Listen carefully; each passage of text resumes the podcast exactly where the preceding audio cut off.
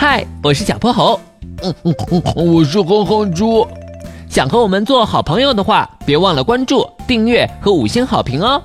下面故事开始了。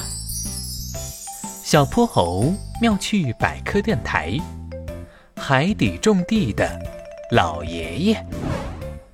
深蓝的大海里闯入了两个奇特的身影，它们和周围的海洋生物都不一样。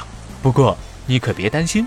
那是穿了潜水服的小泼猴和哼哼猪。小泼猴，你看这块空地真大，要是用来种小番茄多好啊！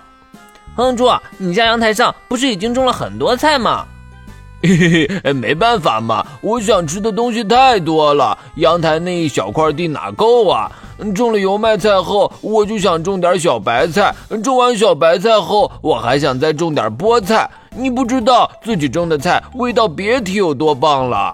之前我听玄教授说，已经有科学家在进行海底种东西的实验了。你再等等吧，说不定哪天你的愿望就能成真了。这时，前方奇异的一幕引起了哼哼猪的注意。呃，小薄荷，你看那是什么？他，他好像在种地，是吧？连锄头都用上了。走走走，咱们赶紧过去瞧瞧。他们走近一瞧，原来是一头海象，而被他们误会的锄头则是海象的长牙。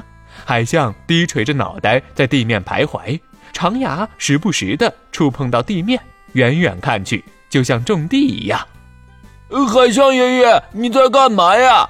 海象爷爷，小泼猴，海象爷爷怎么没反应？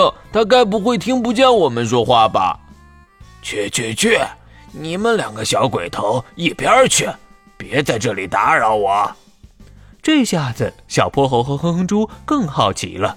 不过，他们没再说话，静静地站到了一旁。海象用它的右鳍扇动着海水，周围泛起了一团团泥沙。小泼猴和哼哼猪连忙退后了好几步。小泼猴，海象爷爷是不是故意整我们呢？幸好我们戴了防护面罩。过了一会儿，海象的动作终于停了下来。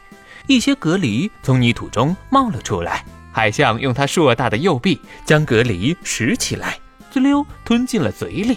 小泼猴和哼哼猪在一旁看得目瞪口呆。吃完蛤蜊后，海象抹了抹嘴，一扭头就看到了小泼猴和哼哼猪。我说：“你们俩可真够执着的，还没走呢。”海象爷爷，原来你挖地是为了吃东西呀？对呀。不然我闲得慌吗？海象爷爷有个问题，我想不明白。这么大一片地，你是怎么知道哪里有隔离的呢？得得得，我就告诉你吧。瞧见我这满脸的胡须了没有？它们连着我的皮下神经，触觉敏锐的很。这样一来，隔离们但凡有一点举动，我都能马上发现。妈呀，这也太神奇了！好了。不跟你们两个小鬼头多说了，我得去岸上呼吸新鲜空气了。